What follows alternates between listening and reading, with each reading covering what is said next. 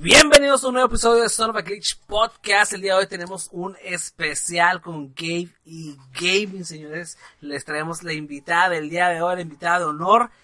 Ella es pues, Gabe Gaming, ya lo conocen. Si no la conocen, visítenla. Está en Twitter como Gabe y Gaming, en Twitch también como Gabe Gaming.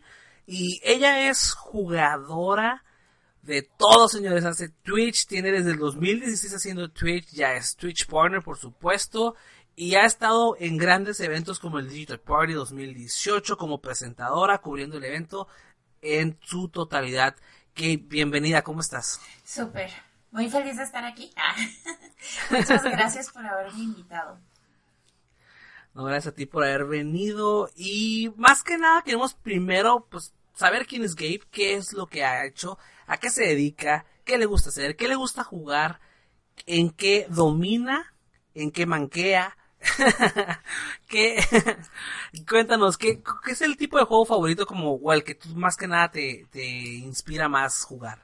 Pues mira, eh, yo no diría que tengo una pasión por los shooters, pero son los juegos que, que tengo más facilidad para jugar desde que era niña. Digo, o sea, cuando inicié en los videojuegos, pues fue con con Zelda, con Mario y con juegos de Nintendo, pero ya después de eso me empecé a pasar como a RPGs y luego empezaron a vivir unos primos conmigo y empecé como con los shooters y acá así como me empezaron a gustar las armas, dispararle a personas y acá.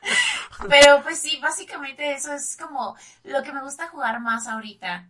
Eh, ahorita juego muchísimo Apex o Apex, no sé cómo les gusta pronunciar a ustedes, en realidad aún no tengo como, no sé cuál es la pronunciación correcta, sí, esa duda latente dentro de mí, pero es con el juego que estoy muy traumada ahorita, bastante traumada.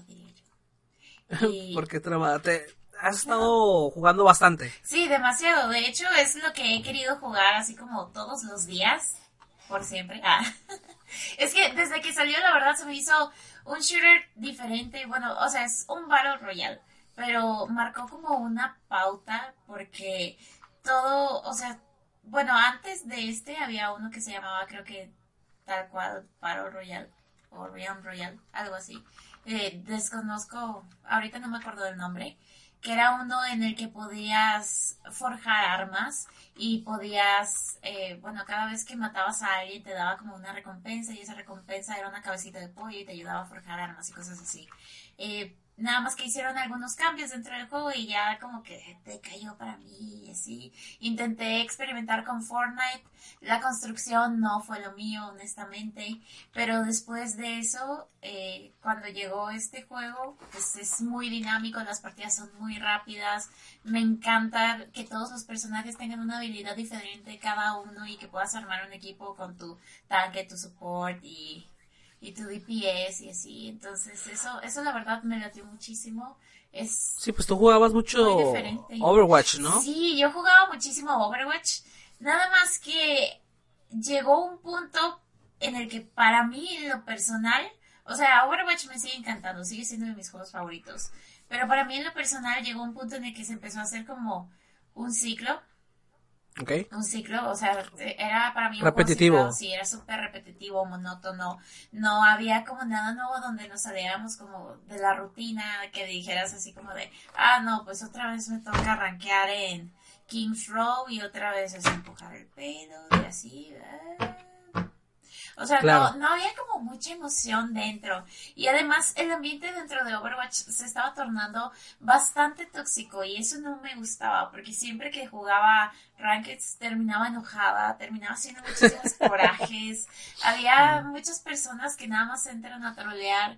En el nivel en el que estaba, eh, eh, bueno, en el nivel en el que estaba, había muchas personas troleando. Entonces eso honestamente no me agradó absolutamente nada y decidí mejor darle un tipo. Sí, de hecho, algo que me, me encanta del, del competitivo es que yo generalmente me considero una buena persona o, me considero alguien que agradable con cual estar al Me considero buena persona, o sea. Lo que pasa es de que una vez que entro a Ranked, eso se va por completo.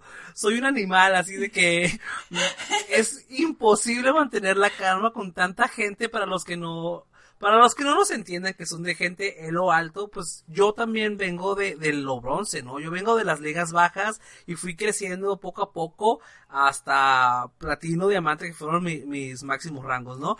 Pero la gente que sabe que trabajar desde la, desde el lodo, sabe también la clase de gente que hay, es horrible, es imposible no frustrarte. Realmente rankear a mí me ha hecho una muy fea persona, pero me sigue encantando y es algo del lado del competitivo que tiene este juegos, este tipo de juegos que, que te obliga de alguna forma, te, te llama mucho a regresar eh, cada vez que vuelves a intentarlo, ¿no?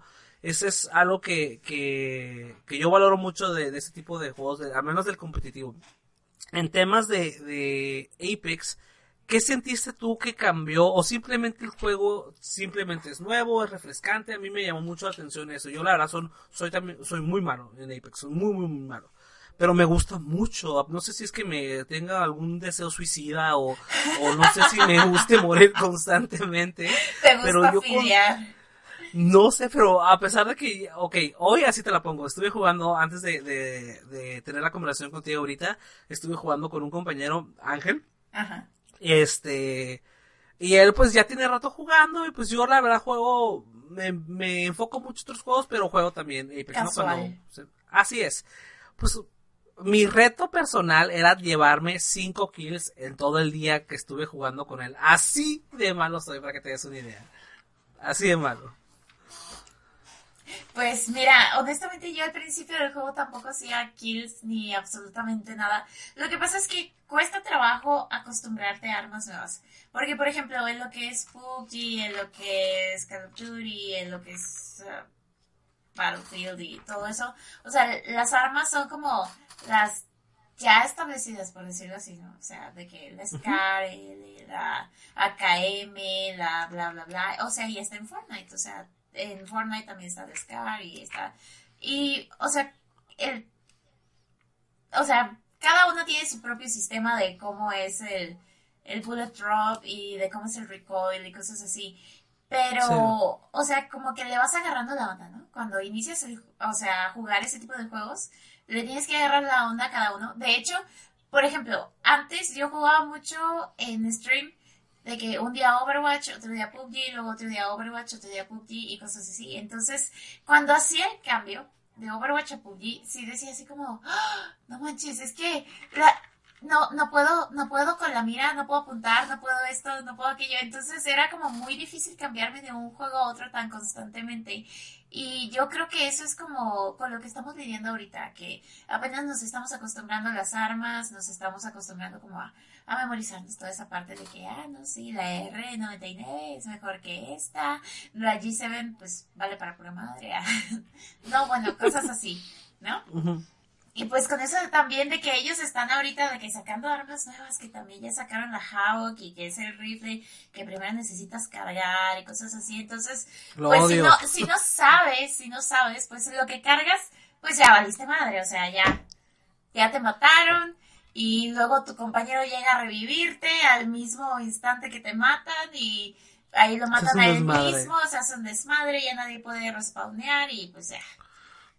Ya ¿Y no crees, no sientes, no sientes que, al menos por ahorita todavía no, no se siente este cansancio, ¿no? De que al final del día, pues, lo importante de Apex va a ser cómo vaya también evolucionando en temas de, del mapa, Ahorita vemos con, pues ha salido un arma, pero también tienen que salir obviamente nuevos campeones, etcétera, ¿no?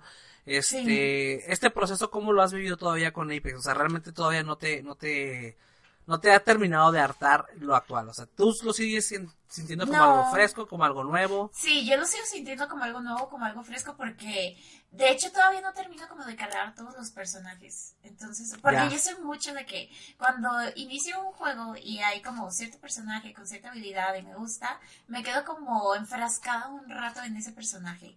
Entonces, Sí. en lo que estoy como agarrando el chip de, de cómo utilizarlo, pues ya me paso a otro y así sucesivamente. Pero normalmente, por ejemplo, ahorita estoy jugando muchísimo con Raid y aún no sé utilizar bien los portales, entonces sí es como no me quiero pasar Yo todavía no lo sé usar. personajes. Todavía no lo sé usar. Sí, o Me sea, quedé con, con Bangalore. ¿no? ¿Cómo se llama? Banga- Bangalore. Ajá. Ajá. Y también estoy ahorita con Blood Hunt. Y, Ajá. el- ah, no manches, el- la habilidad de Bloodhound para hacer el scan es increíble. rotísima, ¿va? Sí, no manches. O sea, yo, mi único juego ganado en Apex fue gracias a esa habilidad de Bloodhound. Oh, o sea, ya tienes victorias y todo. O sea, ya. Ah, no. Una, una. ¿Y sabes cómo fue mi primera kill? Mi primera Ajá. kill fue a puños. O sea, yo creo que el 50% de las kills que he hecho han sido a puños. O sea, es fuera de broma.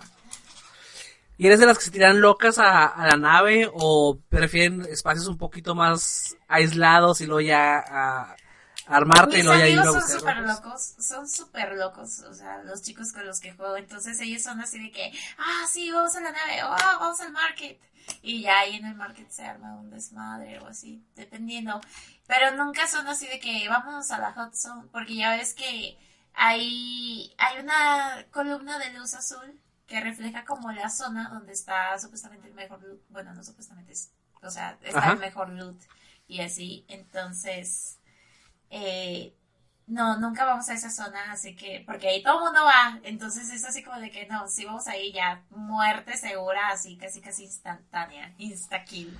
Y cuando caemos en la nave, pues también, lo mismo, la misma historia. Sí, así, así les digo a mis amigos cada vez que me toca a mí ser el, el Jump Master. Es de que les pregunto, ¿saben cómo aprendí a nadar? Y no como, eh, ¡boom! al agua, si nos tiramos directamente así a, la, a lo más loco y a agarrarnos a golpes. Y es que yo siento que a lo mejor va a tomarme un poquito más de tiempo, pero entre más me tira los golpes, a los madrazos, a las, a, a las cachetadas, siento que más rápido voy agarrando esta curva de aprendizaje Sí, al menos de, de, de agarrarle los golpes, de quitarte el miedo, porque mucho, mucho para mí es del, de, yo creo que es obviamente, no, no creo, es obviamente la falta de experiencia de, de no saber, o de ponerte nervioso cuando tienes enfrente y, y no le puedes dar, y me pongo más nervioso porque no le estoy dando, y al final del día me mata, pero no es porque... Es súper estresante cuando tienes a la persona aquí, literal, aquí, aquí. Ajá. Y dices Y así, no de, le puedes dar. "Ah, no puedo dar", ni con la Peacekeeper que Lo- suelta perdiones así, como... O- La Peacekeeper, ¿no? La, o Peacemaker, no me acuerdo cómo se llama Peacekeeper, creo. Es la Peacemaker. shotgun. Peacekeeper. Porque no hace la paz para nada. El que es Peacekeeper. Peacemaker. Esta cosa, o sea, Peacemaker. ¿Es, ¿Es Peacemaker? No sé. No, Peacekeeper, ¿no? A No ver si alguien sabe por ahí, a ver si Diego sabe por ahí en el de chat. Hecho, de hecho, siempre le cambio el nombre a esa puta. Lo, lo, o sea, lo más humillante para mí es que me hayan matado a golpes con esa maldita arma. O sea, O la sea- tengo, literal dispara como todo, le- no es muy difícil de fallar y he logrado hacer que me maten a golpes teniendo la Peacekeeper, dicen por ahí.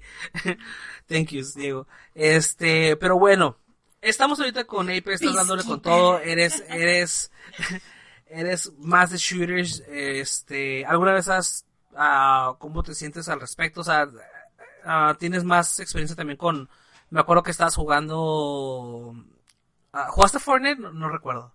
Fortnite. Sí. Ajá. Sí, sí llegué a jugar Fortnite y de hecho todavía muy de vez en cuando lo juego. Sin embargo, para mí, pues es, o sea, Fortnite es como un Battle Royale más para mí. Sí. Porque nada más que todo es como más feliz, ¿no? Hay como más color y... ¡wow! Sí. A mí me cagó, a mí me cagó Fortnite, la neta. Nada más que, Lo odié. o sea, lo innovador de Fortnite son las construcciones. Entonces, yo jamás aprendí a utilizar las construcciones. Entonces, para mí fue como, o sea, y no me quise tomar el tiempo de hacerlo, honestamente. Me desesperaba y me estresaba. Sí hay algunos aciertos que creo que tiene el Fortnite. Eh, por ejemplo, uno de sus más grandes aciertos es su marketing.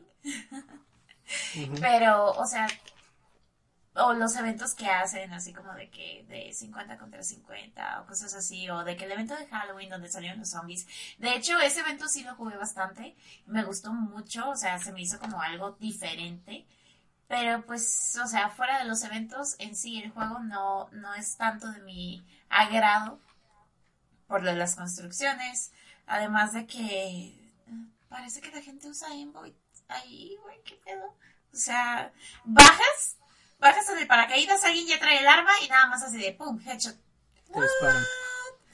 De hecho, sí hay mucho, incluso. Era así como de, no mames, apenas venía bajando, güey, qué pedo, o sea. Lo que se me hace sumamente ridículo es que ya, al menos ahorita en Apex, ya hay inputs y ya hay cheats y todo eso. O sea, ¿cómo es posible que ya tan rápido el juego, bueno, digo, no, no me extraña, pero qué asco, ¿no? Que, que es algo yo creo que para mí, algo, una de las cosas que mató mucho a PUBG, que existían estos cheats, tanto chino de ahí de repente entrabas a PUBG y todos te mataban a través del mapa y eso era sumamente desagradable. Ahora, este, con el nuevo problema que está saliendo actualmente, que está teniendo Apex, que con muchos cheats actualmente, no sé cómo lo vayan a manejar, pero si no trabajan eso desde ahorita, les puede ser un matajuegos como le pasó, digo, incluyendo todo el mal desarrollo que tuvo PUBG en toda su temprana etapa donde realmente la la ¿cómo se el llama? Juego jamás estuvo optimizado. Sí, la optimización del juego fue asquerosa, o sea, tuvo que llegar Fortnite para robarles todo el, todo el mandado para que se pusieran las pilas y realmente sacaran algo de de de calidad. Cuando llegó a ese punto yo la ya no estaba jugando PUBG. Sí. Historia, videojuego, Perdón, te voy a cambiar el tema para movernos un poquito. Eh, vamos a cambiarnos un poquito a más que nada de historia. ¿Cuál es tu juego favorito en cuanto a historia? Majora's Mask, Legend of Zelda. Legend of Zelda. Legend of Zelda. Es el mejor. Es el mejor de todos los Zeldas. I'm sorry. I'm sorry. I'm sorry. Bueno, yo, yo por, yo por más que nada por la nostalgia de Ocarina of Time, que fue yo creo que el juego que me marcó a mí de niño para, para realmente involucrarme más en los videojuegos, pero no te puedo decir que sea el mejor, es el mejor para mí por nada más el tema de nostalgia, pero yo sé que hay bastante competencia en cuanto a Zelda, yo creo que el hecho de decir Zelda no es mala opción, punto. ok. No, pero sí, de hecho, o sea, es que a mí ese juego me marcó, la verdad, o sea, fue... Es que, no sé, el primero que jugué fue, o sea, de Nintendo 64 fue el Ocarina of Time. Pero no sé, hubo algo en, en el mayor no sé qué hizo clic en mí. Y la verdad me gustó muchísimo. Es, es, para mí es el mejor Zelda de todos. Y, y que nadie me diga lo contrario, porque. Va, se vale. ¿Alguna vez has jugado este. The Witcher, la, la saga? No. No me regañen, por favor. y de hecho, la tengo. Lo, lo que más me, me, avergüenza es que en verdad, o sea, lo tengo, tengo The Witcher y no me he dado el tiempo de jugarlo. Sé que es un juegazo que está increíble, pero en realidad no, no lo he podido jugar aún. Yo, yo sí te, bueno, la verdad es que es un juego, es conocido porque es un juego difícil para Twitch porque debido a que tiene demasiado, este, tiene demasiado como, ¿cómo se llaman? secundarias, como misiones secundarias. Que no te permite de alguna forma, o sea, si, híjole, interrumpe mucho las misiones secundarias para la misión principal, lo cual, este, de alguna forma es muy complicado darle seguimiento a la historia principal sin secundarias. Y para streamear ese tipo de juegos, la verdad es que sí requiere una audiencia muy, muy específica. Entonces, es un, es un juego difícil de, de streamear. Sin embargo, de disfrutar off, off stream, como se dice, es puta, yo creo que es mi juego favorito de, de, en cuanto a historias. De hecho, o sea, yo soy amante, o sea, de los Final Fantasies. Me encantan, o sea, son mi RPG favorito. Me gusta muchísimo jugar World of Warcraft muchísimo.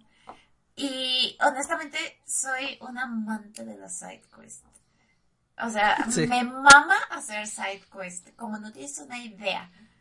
Y neta, o sea, las personas con las que juego, o sea, y mis viewers normalmente son así como de que, ay, no mames, deja de recolectar pinches cosas. Por ejemplo, hubo una vez que estuve jugando, bueno, el Breath of the Wild, lo estuve streameando un tiempo. Y honestamente, mis viewers se enojaban porque yo soy así de que quería conseguir cada semilla de coro, que entonces soy de esos que levantan cada piedrita, güey, para ver si no hay un coro ahí, o cosas así. Entonces, todo eso de completar los juegos al 100 me encanta. Y la verdad sí es como muy complicado hacer un stream así. Porque las personas a veces se aburren mucho. Sí, es, es desesperante. Yo te entiendo perfectamente porque me pasa similar de que me gusta tomarme mi tiempo de de ir, checar, incluso, bueno, en el aspecto más que nada de, armaduras, estética del, del personaje para mí me, me, fascina mucho, ¿no? De que puedas tú personalizar tu armadura, tus espadas, o sea, tu, todo, las botas, o sea, todo puedes personalizar y eso se me hace muy, muy chingón. O sea, me tomaba horas buscando las malditas armaduras, etcétera. Entonces, para mí, ese es mi juego favorito por, por todo el sidequest que tiene. Tiene tiene como unas 200 horas de juego que tú puedes entrarle así sin pedos y a perderte todo, todo ah, un mes ahí jugando. Entonces es algo que te recomiendo si te late mucho el tipo de historia. Eh, yo creo que te va a gustar muchísimo. De hecho, hubo una vez que empecé a jugar Monster Hunter en stream. No, o sea, tardé como 40 minutos haciendo mi personaje al inicio. Si no es que más tiempo. O sea, sin mamar, yo creo que llegué casi una hora haciendo eso. Wow. Y todo el mundo así que. ¡Ah! Ya deja de moverle a los ojos. y yo así, no me importa. me gusta. Pero pues sí, la banda se aburre de ver eso, la neta. ¿Qué tal está? ¿Qué tal está el juego, eh? Nunca lo jugué, me, me llamó la atención. Es hermoso. Es hermoso, o sea, yo no he jugado muchísimo, pero la verdad es, es hermoso y, y es hermoso el hecho de que haya como, como sociedad con, con otros, otros tipos de juegos para que puedas tener skins diferentes dentro del juego, eh, como otros personajes, por ejemplo, de Devil May Cry, puedes tener a Dante, una skin de Dante dentro de él. Monster Hunter y cosas así. Y además tu acompañante, tu criatura acompañante, no, no, no, es la cosa más hermosa. O sea, el diseño de personajes, el diseño de las criaturas, de los monstruos. Por ejemplo, traen monstruos de otros juegos. Eh, Este mes pasado, creo que sí fue el mes pasado, sacaron eh, al Behemoth de Final Fantasy y pues, o sea, sí son unas buenas peleas las que te tienes que meter con él, sí tienes que traer un muy buen nivel y un muy buen daño para poder vencerlo rápidamente, si no, pues la pelea puede durar casi media hora. Wow. Pero está muy chido, muy, muy chido. Se los recomiendo. Pues me llama muchísimo la atención. Me llama muchísimo la atención y lo voy a buscar antes si me interesa jugarlo. Cambiando un poquito de tema, Oye, este, no sé si viste los Oscars. Sí, claro. Los errores, de, voy, a, voy a dar un segundo para leer un poquito el chat. Dice los errores de conexión del app, del Apex No Like This. O sea, hay bastantes errores, todavía está en, bueno, de hecho no, ya salió. Eh, muchos pensaban que el juego estaba en beta del Apex, pero no, el juego es, ya es este, ya es, uh, ¿cómo se llama? Ya los, ya está, ya está fuera, o sea, ya no es beta, ya es totalmente ya juego. Así se queda, ah, se imprime. Sí, sí, sí. Eh, Saga X del 1 al 6 es juego ever. Digo lo contrario. Twilight Princess es el mejor part. um, ok. Tres horas play on Steam fue Ok. Bueno, vamos a continuar con un poquito de, de, Oscars porque realmente es algo que acabamos de vivir este fin de semana. ¿Te tocó verlo, Gabe? No sé si lo viste. Sí, sí. Sí, los vi. También lo vimos. ¿Qué opinas? Para quiero hablar yo principalmente porque yo sé, digo, voy a platicar de películas con Gabe porque yo sé que Gabe es una persona, digamos, mm, ¿cómo puede ser? ¿Cómo te puedo decir? Es una conocedora de, del séptimo arte, no sé si ni siquiera sé si es del séptimo, pero, pero sé que le gusta muchísimo el tema de películas, de series y que está totalmente actualizada y me gusta platicar de eso de ella porque sabe mucho sobre el tema. Entonces, quiero, principalmente en este momento, quiero quitar el elefante del cuarto y quiero hablar sobre Roma. Dime tus, tus impresiones. Tengo por aquí apuntado, es más, incluso hice mi tareita acá de, de, buscar como qué fue lo que ganó, etcétera, ¿no? Este, cinematografía. cinematografía, película extranjera y dirección. Y dirección. O sea, son de los tres principales realmente todos. ¿Tuviste la película? Acuarón. No terminé de verla. No pude. No pude. Te voy a decir, mi, quería primero tu impresión porque realmente la mía es, es totalmente, mm, ¿cómo se puede decir? Soy un ignorante. Realmente te puedo decir que me gustó mucho visualmente. Se me hizo hermoso el lujo de detalle en los carros, el ambiente, las casas, los detalles dentro de las casas. Este, el lujo de detalles se me hizo bastante, me llamó muchísimo, se me hizo hermosa. Sin embargo, se me hizo bien pinche aburrida. No podía, así de que me estaba durmiendo. al punto de que ya dejé de verla porque sí, ay, qué bonito y todo, pero ya, güey, no mames, ya me aburrió. Ya me aburrió, no puedo más con esto. Déjame decirte algo. Yo, antes de ver Roma, hice como una pequeña encuesta entre las personas que conozco y alrededor del 90% de las personas que conozco que vieron Roma no la pudieron ver de una sola sentada. Entonces, sí es una película que honestamente no es para muchas personas. Digo, solo los conocedores de, cine, de audiovisuales y así dicen, puta, qué peliculón. O sea, yo conozco un poco de cine. Tuve, o sea, clases de apreciación y así pero honestamente no siento que sea una película para mí. ¿Por qué? Porque Roma, em, la historia se centra en el personaje de Yalitza, que es una ama de casa, em, pues que, que, vive con las personas que, o sea, con la familia a la que le arregla la casa y todo este show. Y honestamente, pues, o sea, solo, solo hablamos de su vida, hablamos de, de la vida de la, de la típica ama de llaves mexicana, que pues, o sea, no, no tiene sabor, es algo como que vivimos al día a día. Lo que puedes disfrutar en esta película, como tú dijiste, es todo, toda la fotografía, el cuidado de los detalles, todo lo que es el, la composición. Y, y, o sea, cómo fue llevada la, la película, o sea, el tipo de tomas que manejó Cuarón y todo es increíble pero simplemente pues la historia no, no tenía sabor, es algo que puedes ver en la Rosa de Guadalupe, güey, o sea, o sea, no estoy mamando, es algo que ves en la Rosa de Guadalupe, nada más que llevado a la pantalla grande de una forma hermosa.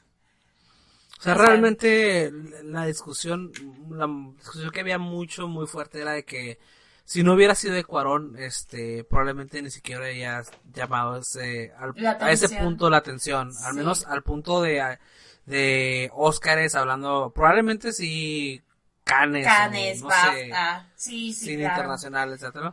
Pero el hecho de que Cuarón haya sido, esté muy involucrado, y Edmar me va, me va a matar con estos comentarios porque Edmar le encanta a Roma, ¿no? Le gustó mucho, peliculón, Edmar también, incluso, si no sabías, este, él estuvo incluso produciendo una película en su momento, o sea, es una persona educada ilustre en el tema de la cinematografía. Entonces, para los que no, conozcan a Edmar, es mi socio aquí en, en Son of y es mi compañero que el día de hoy está ausente por motivos de que se cambia a su nueva mansión en Beverly Hills.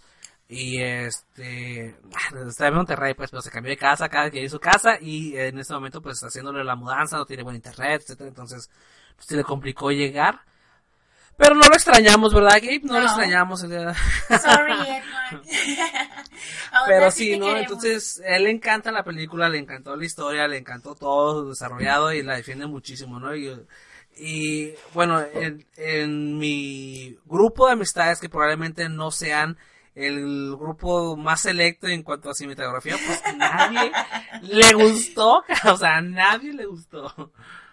Sí, de hecho, yo no conozco a ni una sola persona que diga Roma está bien chingona. O sea, bueno, una vez vi un tweet de Damagé que dijo así de que, puta, Roma es increíble, así. no me acuerdo exactamente cómo lo decía, pero sí decía que, que Roma era así como un peliculón. Y yo así de que, no. y yo así, tengo que discernir de tu vida. o sea, es que, honestamente, no, no, no. eh, yo me dejo llevar muchísimo por la historia. Para mí, una película tiene que tener, o sea, como todo, todo el conjunto, ¿no? O sea, tiene que tener como todo el pack de que tiene una muy buena fotografía, muy buenos efectos, buen maquillaje, buen vestuario. Tiene que tener una excelente historia que te lleve así desde el inicio, luego al clímax de, de toda la historia y luego el desenlace. Que sí lo, o sea, sí lo hace en cierta forma, pero es una película, o sea, como muy floja. Muy floja porque el personaje principal es un personaje muy velado, es muy... ah, o sea, sí, es muy velado, tiene... Yalitza tiene escasos diálogos y honestamente pues no, no es la mejor actriz.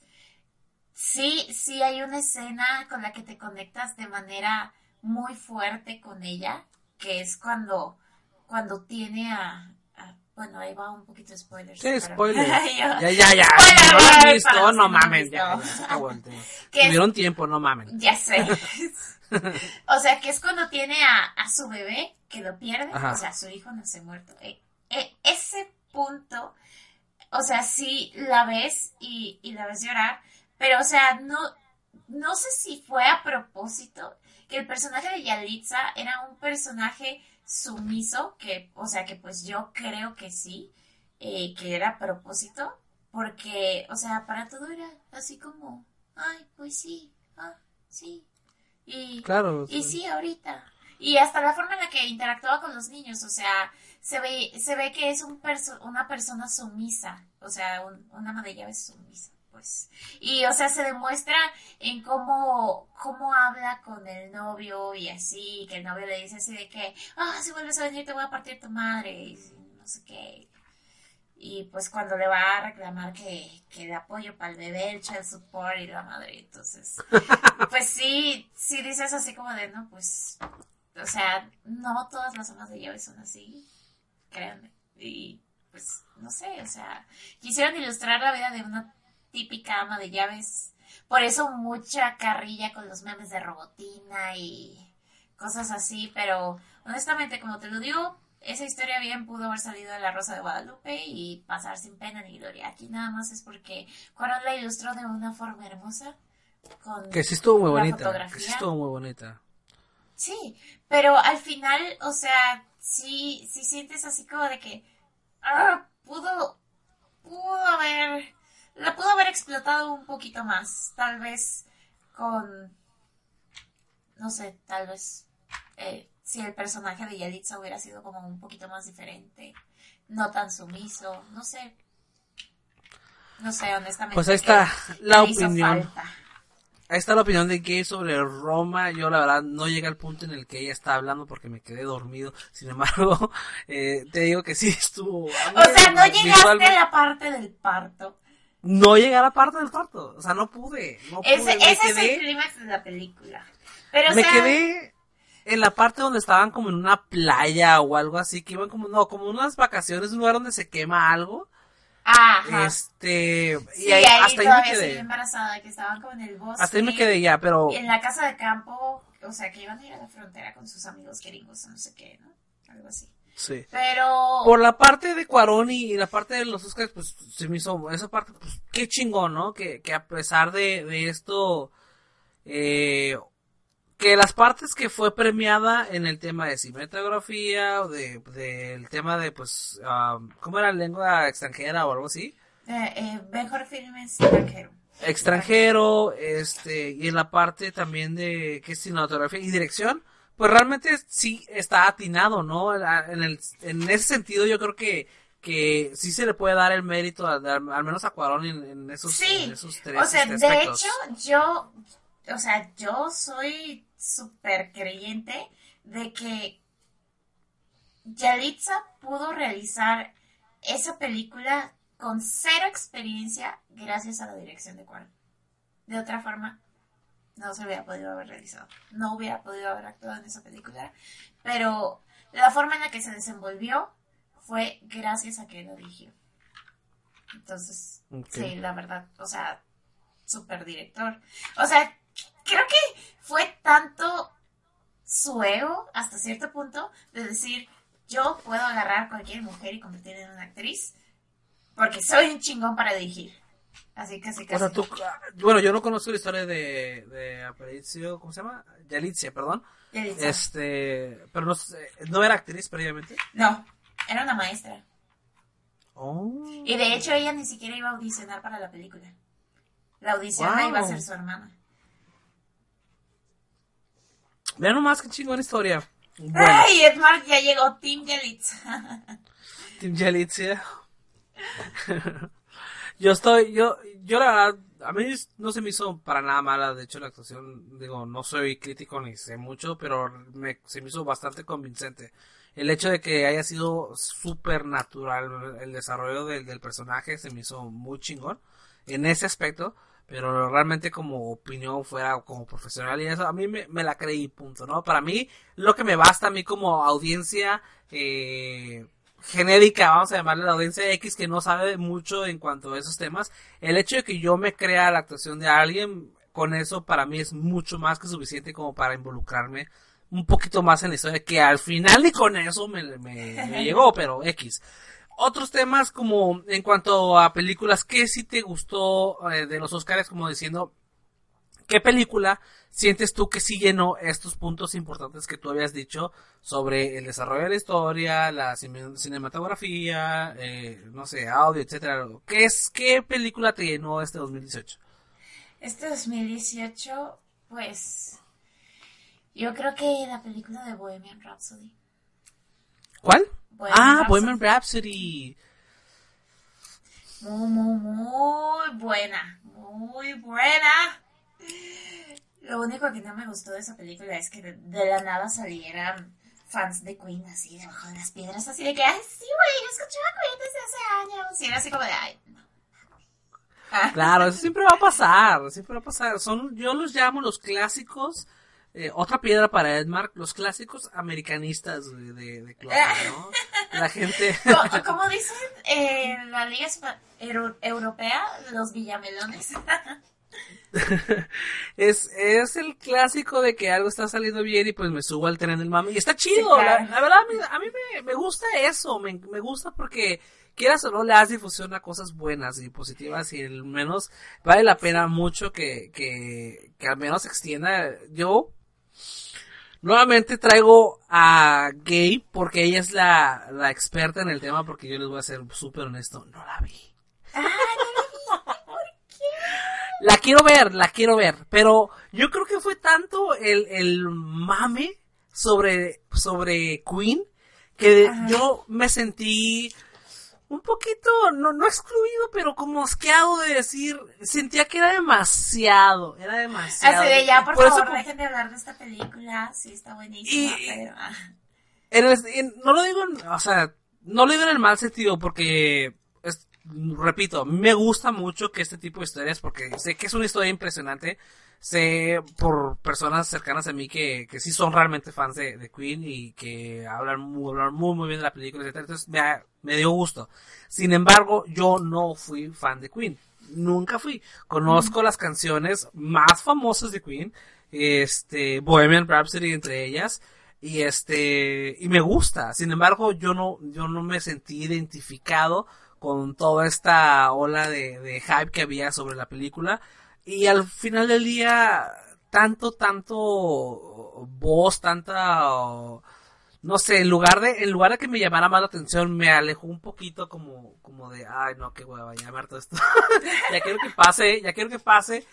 Y Ya normalmente que termino, todo este mame, por favor. Ajá, y ya, ahora, ahora que ya vi los Óscares, que ya vi toda como que la historia, el trasfondo de lo que fue la película real, eh, ya ahora sí me llamó muchísimo más la atención. Yo platicaba antes de los Óscares, el día del domingo que tuve stream, Ajá. como yo estaba harto de alguna forma de, de, de como se sentía ya un poco cada vez más falso. Les decía a, mis- a- a los viewers que se sentían como las luchas ya en los Óscares, ¿no? Como todo coreografado, demasiada política dentro de, de, de eso. Sin Sí. embargo, ya cuando ves los Óscares, ya cuando estás en el evento, oh, digo, no fui, ¿verdad? Pero O ya cuando estás dentro viéndolo, eh, y cuando te, te sientes como, como atrapado dentro, porque realmente cuando ya ves a las personas eh, emocionarse de la forma en que lo hacen, eh, involucrarse en todo el proceso como lo hacen, te dices, te, te da un cierta credibilidad y te da de alguna forma, crees un poquito más en, en, en, en esto, que la gente sí sigue considerando los Oscars, al menos los actores o los mejores actores del mundo, siguen considerando los Oscars como la meca de todos los premios que puede existir como, como, como actor, como cualquier, o como cualquier persona que produce en, en películas, ¿no? Por ejemplo, el, el diálogo de aceptación de esta ah, señora, no recuerdo su nombre, pero que es Olivia Colman. Colman. Ajá. A ella, Sí, Olivia Colman. Mejor actriz. ¿A poco no, a poco no fue como que wow la forma en la que está emocionada, la Sí. forma en la que O sea, ella en verdad no lo creía, no creía que estaba pasando eso y hasta se quedó así como... Porque, o sea, si notaste que dijo, niñas, si quieren practicar su diálogo frente al espejo de algún día la aceptación del Oscar, háganlo, porque yo no lo hice y se quedó así como, no sé qué decir, estaba súper choqueada, o sea, eso se vio como 100% genuino, o sea, de que Sí, ella en verdad no sabía qué, qué estaba pasando, ni que se iba a ganar el premio, ni, ni nada, o sea, eso dices, porque yo antes pensaba que todo eso estaba planeado. yo también. Entonces, cuando ves personas así, dices así como de, "Ay, ¿sí está? O- y No, así como de, ahora no, no no, puedes. se ve muy real, o sea, no, eso no puede ser planeado. Al menos, al menos que realmente sea la actriz del año, la mejor, y te actuó súper cabrón que no la creímos Sí. también, ¿sabes? Todo puede ser un complot, nunca sabes. No, no es cierto, ya hablando en serio, la verdad sí, sí me, me llamó tanto la atención su, acep- su aceptación que tuve que ver la película de Favorite.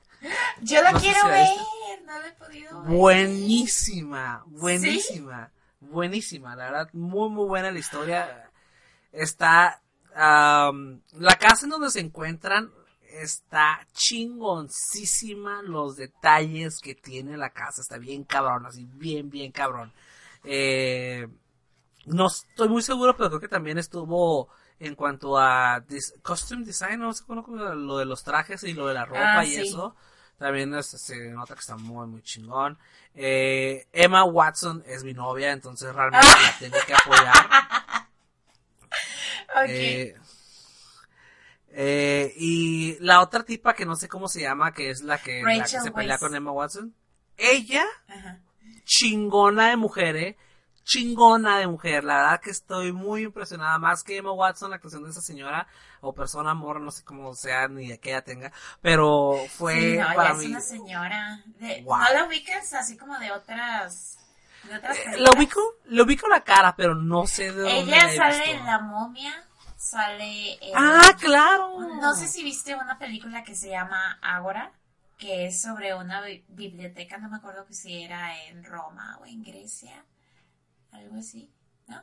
¿Esa no, la viste? ¿No sale también en Constantine? Eh, sí, ella también sale en Constantine.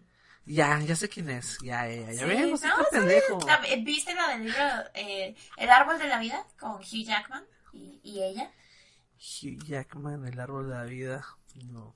No, esa película está buena. Te la. Fuente de la vida, La Fuente de la Vida se llama. La fuente de la... Es ¿Sabes qué? Estoy, estoy Ajá. apuntando en este momento las películas que no he visto y que está recomendando porque la neta sí me hace mucha falta. La fuente... Ah, maldito Dios. La fuente de la vida. Es otra de las películas que voy a anotar y tú tienes que anotar Favorite porque Favorite también es la onda. Este... Edma, no somos haters, no soy hater, la verdad es que no le voy a la América y no le voy a Roma, güey. Sí. ¿Qué que haga? Sí, tiene- tienes que ver La Fuente de la Vida. En verdad, esa película es... Así. Es Blowman. Sí. Gaga y Bradley Cooper se besaron. ¿Qué? ¿Qué? ¡Ay, no manches! No se sabe. ¿Ese, es- ¿Eso es, ¿Eso es cierto? No. No, yo no vi que se besaran. Bueno, por lo Es más- menos ahí no se besaron. No se besaron. Bueno, se besaron en la película. En la, en la película sí, pero pues en... Pero es, act- es actuando, es actuando. O sea, ahí ¿no? en, en su interpretación que hicieron en los Oscars, no. Pero sí, hay, hay muchísimos rumores de que Lady Gaga tiene un super crush con Bradley Cooper por la forma en la que lo mira y... Eso siempre Pero- va a existir. Y, y la verdad no ¿quién la no culpo. El cabrón. O sea, ¿quién no tendría un crush con ese hombre? O sea, es... Exactamente, el vato. Sí saben todo lo que hace ese cabrón en esa película. Es Pues él la director. dirige y él... Él es actor, es productor, es escritor, es can eh, cantautor. O sea, what the fuck. Digo, no es cierto, el autor fue Lady Gaga y con, y con sus, tiene donos asociados, pero también eh, coescribió no sé qué chingados, parte de no sé qué. era. O sea, hace un chingo de cosas en la película. El vato es, está cabrón. Está cabrón, la neta. Y no, pues es que no, no, no, es un super hombre ese, güey. O sea, es como todo lo que quisiera. Bueno, aunque esta, eh, pues me llegan noticias de chismes y así, ah, de la farándula. Ah, claro, claro. Entonces vi que su ex esposa, no me acuerdo el nombre de la mujer, pero su apellido es Esposito, es una mujer que sale en la película de Taxi, la que es como la policía que sale con Jimmy Fallon. Ok. Bueno, esa mujer, sí, según yo es ella, no estoy 100% segura, pero según yo es ella. ¿Queen Eh? No, no, no, no, la que es policía, la que es- sale en la estación de policía, que es su jefa, creo, de hecho. Ni idea, ok. Bueno, ella. Ella, eh, haz de cuenta que ella empezó a decir que Bradley Cooper era un manipulador, que era un no sé qué y un no sé qué. Y yo así de, ¡Ah! claro que no, ¿cómo es que ese hombre puede ser así? Madre Pero, o sea, sí salió diciendo así como mil cosas de él y diciendo que él y. ¿En serio? Sí, yo así de puras pestes. Yo no le creo, no le creo, no le creo, la verdad. Yo no tampoco le creo. Dice Edmar que, que Lady Gaga, que como es director, puso que se besara con Lady Gaga a propósito para fajársela. No, Edmar, Ay, no claro que creando no. noticias falsas, por favor. Si este es un noticiero verídico, no empieces con esas cosas. No. Lo que sí, por ejemplo, aparte, si yo fuera director, no pondría Lady Gaga, güey, por favor, güey. Pondría, no sé, a Nicole Kidman, güey. Bueno, ya Nicole Kidman está bastante grande, pero ya está muy Es hermosa, güey, pero sí es hermosa. no ¿Cómo se llama no. la que sale con... Ay, ¿cómo se llama esta morra súper guapa? ¿Cuál de Que tiene... Ay, es que está hermosa. La que sale con, con Bane en la película que sale en el desierto. Bane, el, el de... Ajá, Tom Hardy. Tom Hardy. Y hay una película que salen como en... Charlize Theron. Charlize Theron, mi amor. O sea, yo pondría de- Charlize Theron. Mad Max. Eh, Mad Max, exactamente. Mi película No sé ni favorita del madres. 2017 fue la película del año. 17. Peliculón. Peliculón. Oye, este. Bueno, ya por ejemplo, terminando el Green Book, uno de también película, también no sé si la viste, yo no la vi. No, de hecho, esa no la he visto. He escuchado Es- muy buenas reseñas de esa película. Eh, sin embargo, o sea, muchas personas sí me dicen así como de no, no fue el peliculón, pero. Pero sí me dicen que es muy buena, o sea, sí he escuchado muy buenos comentarios. Diego dice, Gaga es un monumento de mujer hecha y derecha, sexy aquí y en China. Bueno, cada quien tiene sus gustos, Diego. Yo voy a respetar los tuyos. Tú quédate con Lady Gaga, yo me quedo con Charlize Theron. ¿Cómo la ves? De hecho, o sea, a mí Lady Gaga se me hace que es una artista muy completa. O sea, e- es autora, es cantante, es bailarina, es actriz, es productora. O sea, es, es Ah, muy de que es una chingona. esa mujer. Una Es, chingona. wow. Wow, wow. Y también su discurso de aceptación cuando dieron su Oscar por, la, por componer la canción fue así como de, ay, qué bonita, está muy feliz, Bueno, muy emotiva. Salió, Toda la noche estuvo muy emotiva. salió por ahí un post sobre que era la única persona que ha tenido que un Grammy, un BAFTA o también un. Golden Globe y, y un Oscar en el Oscar. mismo año. O sea, que eso nunca ha pasado en la historia y es una mujer ya en este momento parte de la historia mundial del universo de todo, ¿no? Green Book igual a Agenda. Green Book, Agenda. Realmente no la vi la película, Ajá. no sé qué se refiere tu comentario, vamos a omitirlo en este momento. Continuamos con Bao, Bao el, el corto que también me llamó mucho la atención. Muy bonito. Ay, casi lloras. It's the cutest thing I've ever seen. Este, y algo que también quería mencionar es el memoria de Stanley cuando sale. Eso, ay, sí, ¡Ah, no mames! Ahí sí, la verdad sí sentí el corazoncito así cuando vi a Stanley, güey, la neta sí es como que, fuck, ni me acordaba Oye. que estaba muerto. Pero no manches, o sea, todas las personas a las que les rindieron homenaje, dije, fuck. O sea, honestamente no sé qué cantidad de personas fueron, no los conté. Pero, o sea, sí, sí fueron bastantes personas las que fallecieron este año dentro de la industria cinematográfica. Dije, no mames, qué. Oye, yo ni me acordaba de Burt Reynolds, no sabía que se había muerto. O sea, ¿Qué es Burt Reynolds Reynolds? puta, es viejísimo, es un actor, bueno, ya también ya está muerto. Pero eh, estamos hablando de los pinches setentas, o sea, bueno, eh, era como el Tommy Lee Jones, bueno, no Tommy Lee Jones también está, era de la misma época, pero sí súper, súper, súper viejo. Am, ¿Qué más quería comentar de eso? Pues nada, realmente lo que me quedé, lo que me sí me puse a ver, por ejemplo, es Favorite, que me gustó muchísimo. Star Are Born, ah, también vale la pena. La de Black's Landsman está muy buena, tienen que verla. Black's Landsman es la película de un negro infiltrándose en el Ku Klux Klan, que la hace eh, el productor, es un eh, Pill, es un, es un ¿Eso qué eh, significa? Peel es un actor que salía en los sketches muy chistosos con Kill y, Peel. Se llamaba el. Keenan Peel se llamaba la, la serie en YouTube que hacía esos. Unas, eran unos vatos Son los creadores de la película de Get Out. La, del, la de los negros que son, este, no sé si puedo decir esa palabra, pero afroamericanos, que, que simplemente eran dominados de la mente por blancos y que los convertían en esclavos y, y no, bueno, no esclavos, los hacían como parte de la sociedad, pero realmente eran como súper lavados de cerebro y los convertían así como, ¿nunca la viste? No, bueno, nunca es- la vi. Es Get Out, es una película como también que ganó este premios en los Oscars anteriores y actualmente también el Peel, que es el mismo escritor, tiene también a, bueno, eh, la película ganó como mejor guion adaptado, pero está muy chingona porque hace referencia, eh, esta película es de los años, no me acuerdo qué, qué año se refieren, pero cuando el tema del Ku Klux Klan estaba en su máximo apogeo y la segregación todavía existía eh, muy fuerte, ¿no? Eh, no sé qué, sesentas, por ahí, por ahí. Este, entonces, hace mucha referencia a cómo lo, cómo pretendían infiltrar eh, estos líderes de, pues realmente racistas, ¿no? Infiltrarlos en, Sí. en parte del gobierno para poder, dentro de, de- del gobierno, poder ellos manipular las leyes que fomenten también un poco la xenofobia, el racismo y etcétera, ¿no?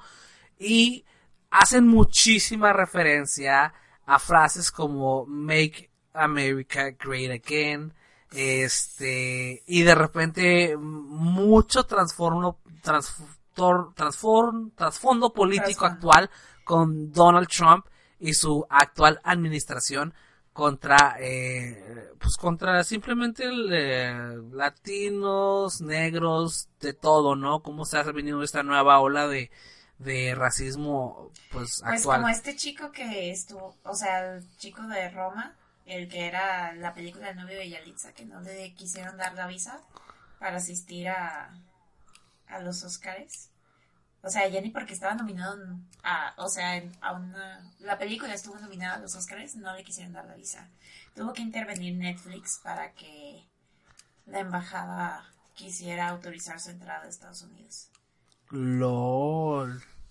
Sí. O sea, sí está, está muy, muy cabrón. Y al final se, se quitan los guantes y ponen 100% ya como que imágenes de Trump y ya así como que Ah, ya, no ya, ya, la cachetada directa, ya, sí, les valió madre. Entonces, la película está muy perra y yo creo que nuevamente el tema de los Oscars que sí se notó muchísimo de, de ser muy político y también políticamente correcto. Si te diste cuenta, mucho del tema de los Oscars era la mujer. el, el Ay, pues el documental que ganó fue de la menstruación. Ah, la menstruación, sí, Sí, sí, viste. Period, Period End of, End of Sentence, se llama Sí, la, el sí, así se documental. llama el documental. Literal, es un documental de la menstruación. Así de claro estuvo el mensaje de, de, de los pues, Óscares. pues la chica que, que dirigió el documental cuando se acercó a, a recibir el premio dijo, jamás creí que un documental basado en la menstruación pudiera ganar un Oscar. Y dijo, este Oscar". es un día, o sea, para empoderar a todas las mujeres, lo cual, pues, o sea, yo soy mujer, güey, pero no me siento empoderado por eso. No, digo, y no lo veo mal, o sea, qué chingón que, que, el, que el mensaje sea de forma positiva a las mujeres que estemos heredando. Y estemos heredando suena como que yo estuviera dentro del, del, del de este, no sé, me sentí súper machista, ¿no? De que vamos dándole oportunidades a las mujeres, no, sino en los espacios que muchas veces también eh, así existe, ¿eh? es una realidad, lo vivimos nosotros mucho aquí en los videojuegos, ¿no? De, de cómo los espacios hacia las mujeres son sumamente reducidos y también sumamente, este, ay, ay, ¿cómo se puede llamar? Ah, hay mucha polémica cada vez que, que hay un desarrollo de la mujer en torno a los videojuegos, punto. Entonces, lo mismo debe existir en, en la cinematografía, debe haber mucha incluso segregación actualmente, y, y es, Pues me parece de forma no positiva, más pero... en eso, o sea, también en, en empresas y en, o sea, En el trabajo. todo en México, que vivimos en un país que tiene una cultura muy machista, desgraciadamente, pues piensan que las mujeres no pueden hacer muchas cosas. Digo, o sea, no pienso que, que tengamos que ser iguales exactamente en todo, o sea, hay cosas que las mujeres van a poder más que los hombres y viceversa. Bueno, yo soy de ese No. pensamiento, o sea, No creo, no creo nada, pero bueno. pero... No, cierto. No, o sea, cada quien, cada quien tiene sus creencias. O sea, yo pienso así. O sea, hay unas cosas que nosotros podemos hacer más y otras cosas que los hombres más. Y así, pero, o sea, o igual también eso se basa como en individuos. O sea, quién sabe, yo puedo hacer más cosas que mi amiga y mi amiga puede hacer más cosas que yo y así viceversa. Entonces, o sea, nunca vamos a ser iguales, pero no es como que seamos diferentes tal cual. ¿Sí me da a entender? Sí. no, A lo que digo, quiero llegar con este punto. Eh, sí, es broma. Yo me gusta mucho bromear de ese tema porque realmente me, me considero un, un, un- ¿Cómo se puede decir? Este. ah, no, no quiero entrar en detalles. No quiero entrar en detalles, pero me gusta mucho bromear del tema porque me, yo soy de las personas que obviamente apoyan muchísimo el desarrollo femenino y más que nada en los esports, que es donde es algo donde, donde nosotros podemos hacer algo al respecto, donde nosotros podemos apoyar en el caso de, de Absolute Esports en la organización, donde hemos hecho torneos de, totalmente para mujeres, etcétera, tipo, nos gusta desarrollar este aspecto en, en, en la comunidad porque creemos que es, es parte de, de lo que viene a, del presente y lo que viene a futuro en cuanto a competitivo, ¿no? Sin embargo, también me da mucha risa de que como muchos conceptos de desarrollo también se pierden en un poco de, de, de- de grados un poco más, este, digamos, am, pues se salen de contexto, ¿no? Para pol- politi- politicar, politizar Politizar. temas que probablemente no necesitan ser. Yo creo que la igualdad se va a dar simplemente a, a el hecho de que no tengamos que estar gritando, ¿no? De que eh, simplemente se tiene que dar, se tiene que, que, que ofrecer eh, nosotros la apertura mental y desarrollarla y simplemente hacerlo, no estar tanto, bueno, así estoy yo, es como lo que yo pienso. Entonces, por eso eh, Sí, claro. no quiero, no me gusta entrar mucho en detalle en eso, simplemente me gusta que si se va a poli- politicar, politizar, no me ah, putas palabras, ¿no? Pero el tema de los Oscars que se va a hacer en torno, me gusta que haya un tema, ¿no? Y que creo yo que el tema de, de los Oscars de, de este año fue la mujer, para mi punto de vista. A mi punto de vista, sí, pero también compartía mucho con las personas de color. También, o sea, era como iban a la par esos dos temas. Por la película Sí. de Black Panther, Black Panther, etcétera. Sí, tienes razón. También y también la diversidad, ¿no? Porque también estuvo mucho el tema de, bueno, más que nada el- antes de los Óscares hubo eh, las conversaciones con, ¿no? con, con el tema de la homosexualidad y el, y el eh, ah, ¿cómo se llama? LGTB. Ajá. La comunidad LG, LG, bla, bla, bla. Son Pues, como 17 mil letras ya. LGTTBQ, LGT. bla, bla, bla, bla. Exactamente, ¿no? Entonces, digo, está chingón que, que se haya tomado el Pues el de hecho, tema. ese, ese fue como el, el tema del año pasado o antepasado, honestamente no recuerdo, que fue cuando salió la película de la chica danesa y algunas otras Ah, películas sí, es cierto. de ese estilo, entonces ese, o sea, ese fue como ya un tema anteriormente en, en los Óscares, entonces van como, sí es como que parece que se ponen de acuerdo para desarrollar las historias centradas en Sí. eso, pero sí. ¿Qué onda, Mike?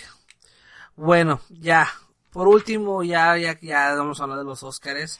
Este, te quería platicar qué opinas. Ya estoy harto, Gabe, ya estoy harto, sí. Es, es mucha política para mí el día de hoy. No es cierto. Pero, ¿qué opinas de, de... Acabo de ver una serie ayer, no pude dormir. No dormí nada, sin nada. Me dormí a las, bueno, sí, me dormí a las 5 de la mañana y me desperté a las Pues, ¿cuál estabas viendo? Estaba viendo una película que se llama The End of the Fucking World.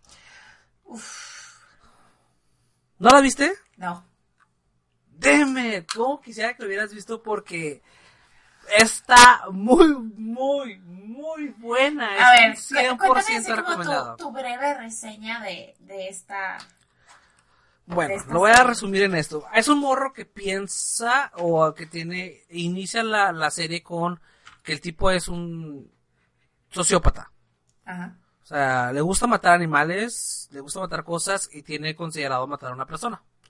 No tiene muchos sentimientos y su plan es matar a una mujer. Es un niño, un adolescente, no tiene ni 18 años, ¿no? Ajá. Y conoce a esta tipa, que es un desmadre, y dice, y la morra se presenta a él y, y quiere socializar y ser novio de ella porque también es un adolescente y tiene como que este pedo de la sexualidad muy abierta. Entonces, se, se va, quiere, ambos son vírgenes, ¿no? Pero quieren, ella quiere más que nada salir de ese tema, ¿no? Ah, entonces el tipo va a aprovechar esta oportunidad para matarla y, la morra no sabe, ¿no?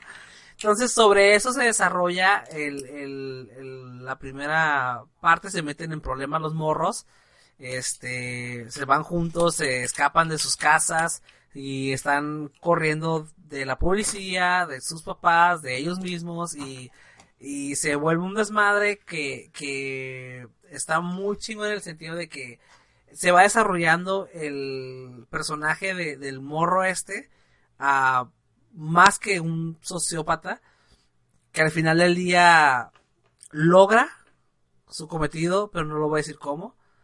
Y no, no, no, no sé, no sé, no sé, no sé, tienen que verla, tienen que verla, pero está muy buena, muy buena. Este, vale mucho la pena y cómo se da cuenta cómo cambia su vida eso y cómo cambian muchas cosas de él. Y simplemente te atrapa. Es una serie súper rápida. Son ocho capítulos de 20 minutos. O sea, se van así. Por eso me quedé despierto. No, pues sí, es es súper rápido. O sea, yo honestamente soy una devoradora de series. O sea, si me pongo a ver esa serie ahorita, o sea, neta, ya para mañana, mañana ya la terminé. O sea, yo me pongo a ver series de una sola sentada. O sea, sobre todo, pues, series que están en Netflix. Sí. Nada más que esta serie no la he visto. eh, o sea, he aprovechado mi tiempo para ver otras series. De hecho, ahorita estaba viendo así como los nuevos lanzamientos para el próximo mes de Netflix. Y vi que va a salir la temporada 3 de Santa Clarita Diet. ¡Ay, qué emoción! Me gustó Santa Clarita la primera temporada, se me hizo bastante entretenida. No, no, no son de mis, de mi tipo de series, la verdad. Ajá. Se me hacen como que medio, medio huequitas y, pero ah, sí, me claro, hizo- es, es como muy banal, pero es así como una comedia hasta cierto punto familiar y divertida. Sí, sí, sí, sí, claro. A mí me gustó en ese sentido de que si no tuviera nada más que ver, la veo sin pedos. Sí, totalmente de acuerdo. Pero bueno, por ahí Hugo sí le gustó. Este, es una buena explicación. Dice, serie para nosotros los únicos y, detergentes. ¿Por qué detergentes? Dentro del caos, no sabría decirte, no le, no le preguntes. No, no es cierto. Dentro del caos se encuentran ellos mismos. Sí, está, está muy, muy chida. Eh, por ahí vi también un, un, este artículo sobre, sobre la serie.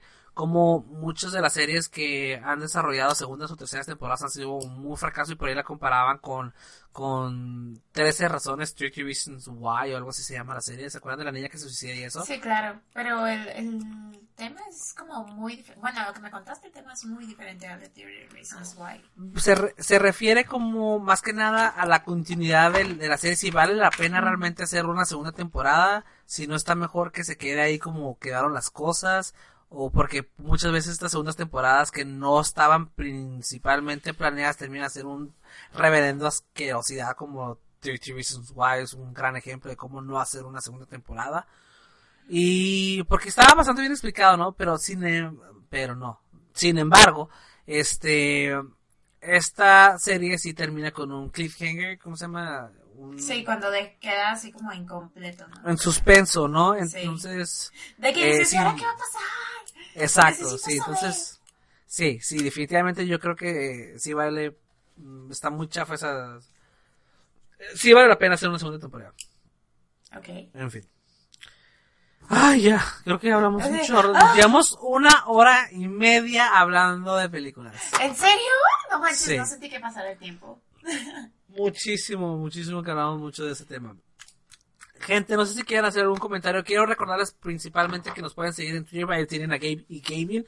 Eh, está por ahí en Twitter, estoy yo en Zurdo Smite también por ahí en Twitter. Nuestras redes sociales, en cuanto este podcast se va a editar y se va a presentar en, en los podcasts anteriores, pueden ver Son of Glitch. Sus primeros cuatro episodios ya están también en Evox, en por ahí, ¿cómo se llama? El de Spotify también lo tenemos por ahí y iTunes también estamos ya eh, los primeros capítulos de Son of a donde hablamos muchos temas, principalmente esports y temas también pues de juegos en general. Los pueden checar si nos dieran la oportunidad con su follow, like, subscribe, se los agradecemos muchísimo.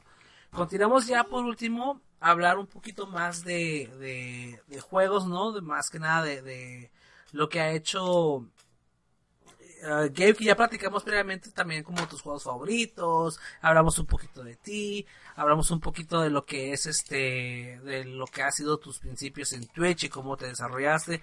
Yo quiero tocar un poquito el tema ahorita que está súper de moda, el tema este, de qué, qué significa o qué implica ser mujer en Twitch. O sea, sabemos que actualmente hay mucha polémica al respecto, sabemos que está un poco delicado el, tema. ¿Qué opinas tú tanto de todo esto, lo que está pasando ahorita en redes sociales, la sensibilización que hay sobre cómo educar a, al, al viewer, sobre cómo dirigirse a las streamers mujeres? Este, ¿crees que está ¿Crees que es un tema que vale la pena hablar? ¿Crees que es un tema que está sobreexplotado? ¿Crees que sí hay demasiada este acoso hacia, hacia la mujer en Twitch? Y si hay, ¿en qué sentido crees que está de alguna forma segmentado este tema de, de, de ser de transmitir en Twitch? Mira, honestamente, am, yo creo que las mujeres en Twitch, bueno, por lo menos aquí en Latinoamérica, eh, son muy menospreciadas porque muchas veces hay muchos trolls que llegan y luego luego te dicen, oye, vete a, vete a barrer o métete a la cocina, ¿qué haces aquí? Y cosas así. Y hay muchas veces que las personas luego llegan nada más con insultos, o sea, hay personas que no tienen nada mejor que hacer que llegar a insultarte y decirte así de que, ay, pinche foca o pinche gorda, vete de aquí o cosas así. Y es así como de que, güey, ¿para qué entras a mi stream a escribirme estas cosas? Y honestamente, bueno, yo, yo fui una persona muy bulleada en la primaria, secundaria, prepa, etcétera. Y eh, el hecho de que alguien llegue a mi stream y llegue a bullearme es así como de que, güey, no mames, también tengo que soportar el bullying aquí. O sea, es como algo que es el pan de cada día para las mujeres. Si no es porque estás gorda, es porque juegas mal. Y si no es por eso, es porque estás bien buena y quieren que saques las chichis o cosas así. Entonces, siempre hay alguna u otra manera en la que encuentran eh, la forma de molestar a las mujeres. Y sobre todo porque, pues, o sea, muchas mujeres no somos muy buenas jugando. O sea, ellos esperan ver una mujer que sea pro gamer, que sea hermosa, que esté bien buena, que sea O sea, de mil maneras que ellos la imaginan, la idealizan. Y es así como de que no, no podemos hacer todo eso porque, pues, o sea, yo soy quien soy, soy así. Si quieres ver mi stream, chido, quédate y acéptame. Y si no, pues, move on, güey. O sea, pero la gente es como tan tóxica que tiene la necesidad de llegar y escribir cosas negativas. Y eso es así como muy, muy molesto porque, porque, pues, o sea, son cosas que no van y pues muchas veces son niños que pues, o sea, no tienen nada mejor que hacer que llegar a molestar y pues, o sea, hay veces que sí lo consiguen de molestar a las personas, hay veces que no, yo ya lo tomo así como de, sí, sí, que estoy gorda, sí, güey, estoy gorda y lo que quieras, si quieres ve y ve a otra persona, no me veas a mí. Y ya nada más me agarro manejando gente. Y ya. Sí. Pero... Ah, hacen un comentario en el chat que todo esto es causado por el abuso de la sexualidad para generar views no creo que sea tal cual el abuso de la sexualidad. O sea, sí hay personas que, que abusan de su sexualidad para generar contenido. Eh, eso no lo pongo en duda. ¿Por qué? Porque una cosa es ser muy sensual, vestirte pues con un escote y así normal. Y ya otra cosa es ponerte a hacer cosas para, para despertar a... Incitar. Incitar de cierta manera a tus seguidores. Entonces, pues sí, yo creo que ese tipo de cosas no deben de ser mezcladas y sí se deberían de tomar medidas. Pero pues eh, desgraciadamente, porque hay muchas personas que de hecho son menores de edad, digo, no, no están mostrando ningún contenido sexual tal cual, pero sí están como incitando. Y es como, deben de ser tomadas medidas y pues yo veo que aún con algunas personas no han sido tomadas, entonces sí es así como de que... Digo, es, es, no es el espacio, pues. Digo, que al final del día yo sí considero, difiero contigo porque uh, está muy chistoso el hecho de que, de que critiquen a las mujeres por no ser buenos jugadores, no sé si sepan que el menos del 1% de, de los jugadores en Twitch este, son profesionales. Me refiero a que viven de, de sus habilidades mecánicas para jugar un videojuego. O sea, el 1% está en, en, ese, en ese, en ese lugar. O sea, que todos los demás estamos dentro de una media de, de malos a buenos 2-2, pero si hablamos de rangos, más del 50 y el 60% ah, hablando de, rangos como en MOBAs de League of Legends, Might, etcétera. Este, más del 60% está dentro de los rangos de, de entre bronce a oro. Eh, y son también dentro de esta, esta media se encuentra en Twitch. Eh, también la gran mayoría de las personas hombres que estamos en Twitch no somos rangos eh, diamante master o estamos hablando del top 10% del nivel mundial de los videojuegos. O sea, esto es una constante para todos y el hecho de que se enfoque esto en el tema de que seas mujer para sacar el tema, pues realmente habla más que nada de la pues, de la pendejez de la gente, ¿no?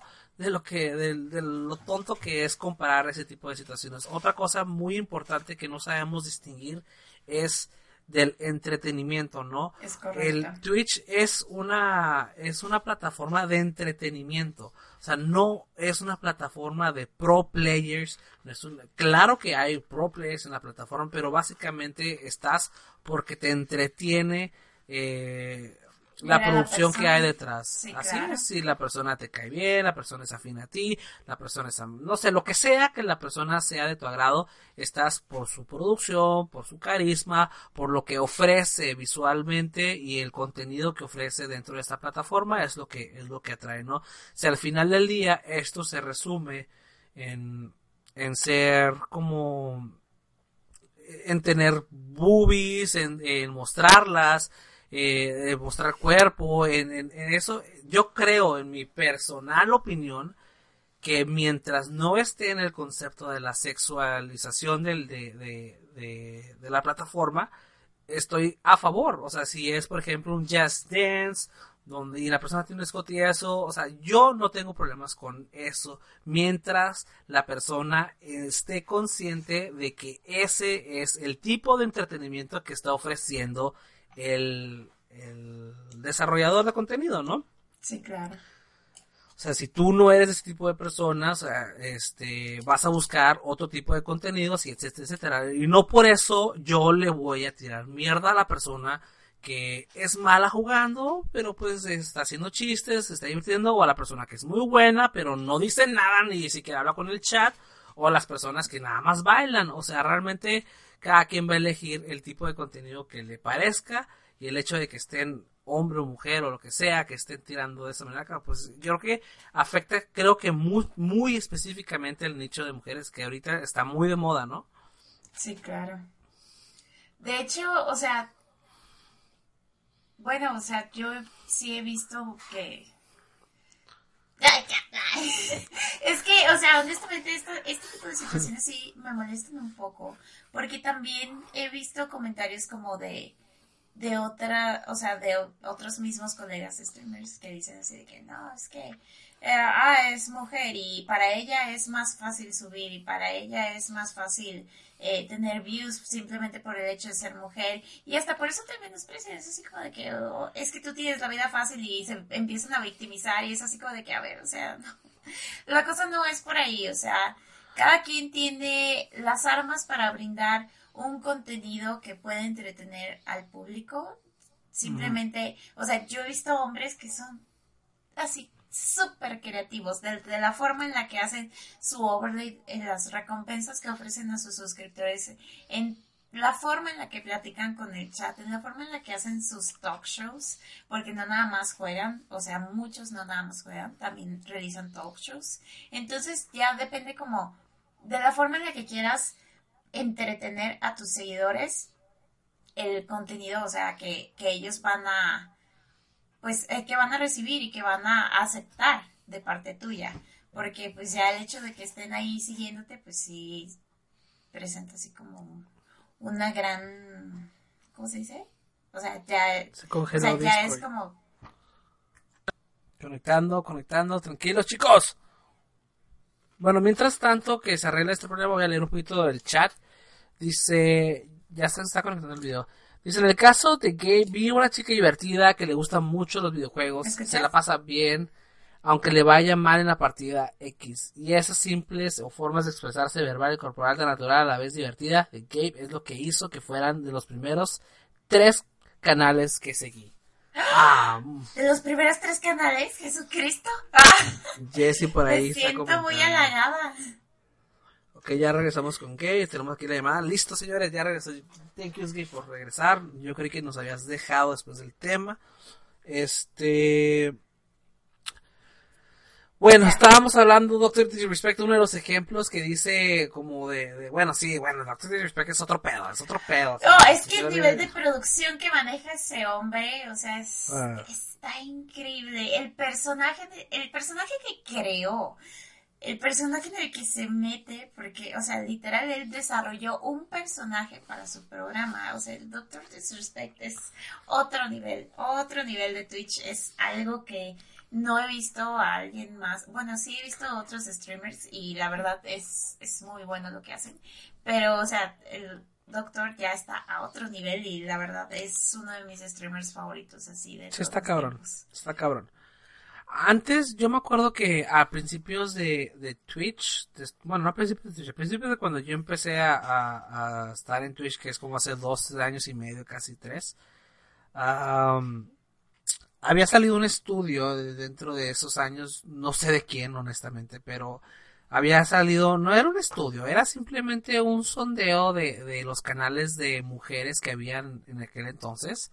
Estaba segmentado y, y había eh, números, no sé realmente de dónde sacan la información, pero estaba muy, este, decían que el hecho de, de en aquel entonces, ¿no? Porque también era muy escaso eh, las mujeres en, en Twitch. Entonces salió un número que por el simple hecho de ser mujer tenías un 30% extra de viewers que el promedio en general. Ahora, eso actualmente no creo que sea eh, una estadística real, o sea, porque No. está cabrón. Hay un chingo de gente. O sea, Twitch tiene un chingo de gente.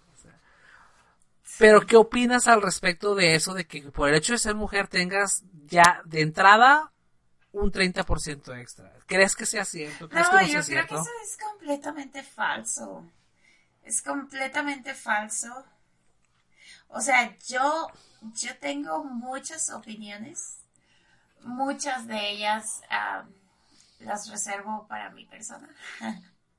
claro. Pero honestamente no creo que esa estadística sea real. O sea, que- yo he visto muchísimas mujeres que, o sea, que son muy bonitas, que son muy guapas, otras que se visten muy sexy y otras que, pues, o sea, que pues normal, que tienen 10, 15 viewers o lo que sea, o sea, de que tienen 20 viewers. Y hay chicos que, pues, o sea, que están streameando el mismo juego y así, y que tienen 60, 70 viewers. No, o sea, no es una regla eso de que una mujer tenga que tener 30% más que, que otros simplemente por el hecho de ser mujeres. O sea, eso no es cierto. Y muchas veces, o sea, es para que te troleen, no es para Sí. que, o sea, para un cotorreo sano. Pero, o sea, una cosa- vez que empiezas a hacer tu comunidad es algo hermoso. Sí, al final del día, eso es, a cada quien que tenga pequeña o grande comunidad que tenga, la verdad es que es- al final del día es lo que, lo que a un streamer le, le llena y sin importar el número de, de gente que tengas. Lo que sí, lo que sí es cierto es que mucha gente cree que las mujeres por tener eh, escotes o eso van a tener más viewers y que es la forma fácil, digo entre comillas, para conseguir este, este mayor número de número de audiencia y es súper mentira también. Ese es otro mito que tenemos ahí. No es cierto. Número uno, no es fácil, porque no solamente tienes que estar aguantando a, a, a los insultos, bla, bla, bla, etcétera, etcétera. No, la parte psicológica la vamos a dejar de lado, pero Ajá. estás demostrado en cuanto a números que no importa el, el tamaño del escote que tengas ni el tamaño del no escote que tengas, o sea, realmente no, no, no, no importa si lo tienes o no. Sí, sí, realmente no, no importa, porque los números actuales de las personas con mayores nivel- niveles de audiencia eh, como mujeres en, en Twitch no tienen este reflejado eh, la vestimenta. O sea, me- a lo que voy es de que hay números súper altos con y sin, ¿no? Y de hecho, de los más am, audiencia mayores de 10, 15 o 20 mil y tantos viewers de, de femeninos, que son muy pocos, la verdad. Sin embargo, este no están reflejados en, en esos términos, como son Pokimane, que es uno de los mayores, eh, no sé si conoces a Poki, es una de las personalidades más grandes en Twitch en cuanto a, a mujeres y, y que no reflejan eso. Los, y el otro porcentaje de números eh, más altos en Twitch, eh, desgraciadamente no son ni siquiera de mujeres. Son todos o canales como League of Legends, canales o canales de, de jugadores profesionales, como en este caso Doctor Disrespect, Shroud, eh, Ninja, eh, y canales de, de audiencia profesional como ESL, eh, League of Legends, etcétera, ¿no? Pero sí, todavía falta mucho, mucho, mucho camino a resolver, pero hay mucho mito alrededor de, de la mujer streamer que se importa cómo se viste, que se importa cómo habla, que se importa este qué tan buena sea de jugadores. Hay, jugadores muy malas con mucha audiencia que no enseñan. Este es hay mucho mito alrededor de esto que, que vale mucho la pena educar a la audiencia que, que deje de hacer temas no importantes importantes que dejen de hacer ruido de cosas que no son relevantes en cuanto a la forma en la que se entretiene a, a la audiencia. Sí, claro. Bueno, Yo- es que es que este tema es muy difícil porque, o sea, honestamente hay muchísimas opiniones, o sea, muchas muchas opiniones, o sea, honestamente, y, o sea, aquí el chiste no es darle gusto a alguien como con lo que yo diga o, o con lo que tú comentes, pero pues sí, es un tema muy delicado porque luego eso puede dar pie como a, herir fibras sensibles de otras personas y cosas así. Entonces, Sí, la gente se prende, la gente se prende con esos temas. Sí. La gente se Cañón, cañón, La gente se el pedo, vea. Sí, sí, somos muy chismosos y somos muy llorones. No sé por qué. Lo que me encantó un tweet que, que acabo de de un, un tweet que decía de cómo, cómo las generaciones que crecieron con South Park y Family Guy y todos estos súper irreverentes somos tan pinches sensibles, güey. Somos tan llorones, cabrón. O sea, realmente lo único que deseamos con este tipo de conversaciones es eso, abrir plática, eh, ser un poco más conscientes. eh, hay muchas cosas que a mí me falta todavía educarme, eh, de que muchas cosas en las que yo personalmente no me siento muy sensible con, con este tema. Me gusta bromear de muchas pendejadas que no debo hacer bromas, eh, que no debemos, que son políticamente incorrectas, etcétera. Entonces todavía hay muchas fibras sensibles que tenemos que educar y tenemos también que ser un poco más tolerantes a este tipo de, de también de, de temas, ¿no? No es cuestión de pelearnos que si la mujer o el hombre no, es simplemente platicarlo, ni siquiera tenemos que llegar a un Sí, acuerdo. pues o sea, es si tú respetar estamos- opinión, ajá, y básicamente. listo, o sea, no pasa nada, señores. Entonces, eh, quiero terminar con este tema que contigo muchísimas gracias por habernos este, dado la oportunidad de platicar contigo Eh, muchas gracias por también por habernos compartido tu conocimiento en cuanto a las películas y eso darte la vuelta jugar un día- tenemos que jugar por supuesto Sí, cuando claro. gustes y este quería terminar con esto nada más dándole gracias a Gabe dándole gracias también por ahí que estuvo de este lado también este am, Edmar apoyando con todo el proyecto y por el trasfondo. A las personas que nos siguen, eh, muchas gracias por el apoyo. Y continuamos con el- la siguiente semana. Vamos a hablar también con temas de manejo de jugadores profesionales. Esto es manejando a los jugadores. Vamos a invitar a managers. Ha habido muchos temas fuertes con también con, por ejemplo, en este caso, esta semana ha sido el tema muy fuerte de Lion Gaming y su escuadra de League of Legends que sale de la, de la en temas del competitivo profesional. Vamos a tocar el tema de por qué es tan difícil manejar a los jugadores profesionales o profesionales entre comillas también este como del lado de los managers del lado de los coaches del lado de las organizaciones del lado también de los jugadores. Entonces vamos a traer también invitados especiales coaches profesionales. Estén muy atentos a la siguiente semana que se va a poner también bastante bueno el salseo aquí en Son of a Glitch. Algo más si quieras un mensaje que darnos dar a tu comunidad a, a quien quieras este es tu espacio Ah, no, pues nada más quiero agradecerte por haberme invitado a ti y a Edmar. Gracias por tenerme en su podcast. La verdad, se me hace un proyecto muy chingón el que traen entre manos. Y me encanta el hecho de que lleven como todo este, este espacio para opinión para las personas que, tanto viewers o, o streamers o personas que, que pues son líderes dentro del mundo de los esports. Digo, yo no me considero una, pero... pero pues sí hay muchos otros que, que estoy segura de que van a tener aquí en su programa y pues les deseo muchísimo éxito. Muchísimas gracias a mi comunidad que estuvo viendo la grabación del podcast en Facebook. Los amo. Los que estén aquí en el podcast, por cierto, quiero que sepan que están escuchando y viendo todo el contenido eh, de lo cual va a ser editado y muchas cosas entran, muchas cosas salen, así que así que ustedes Tienen la eh, exclusiva. Exactamente, la exclusiva de estar en todo lo que se habló. Se extendieron muchos temas que a lo mejor normalmente no se extenderían. Ya sé que nos pasamos un poquito ahí de raya. Una disculpa si lo rayamos un poco, pero nuevamente gracias por la paciencia. Y estén atentos para el podcast. Va a salir alrededor de mañana o el viernes más tardar. Ya la forma editada en Evox, en eh, Spotify, en iTunes como Son of a Glitch Podcast. Estamos también en Twitter como Hijos del Glitch.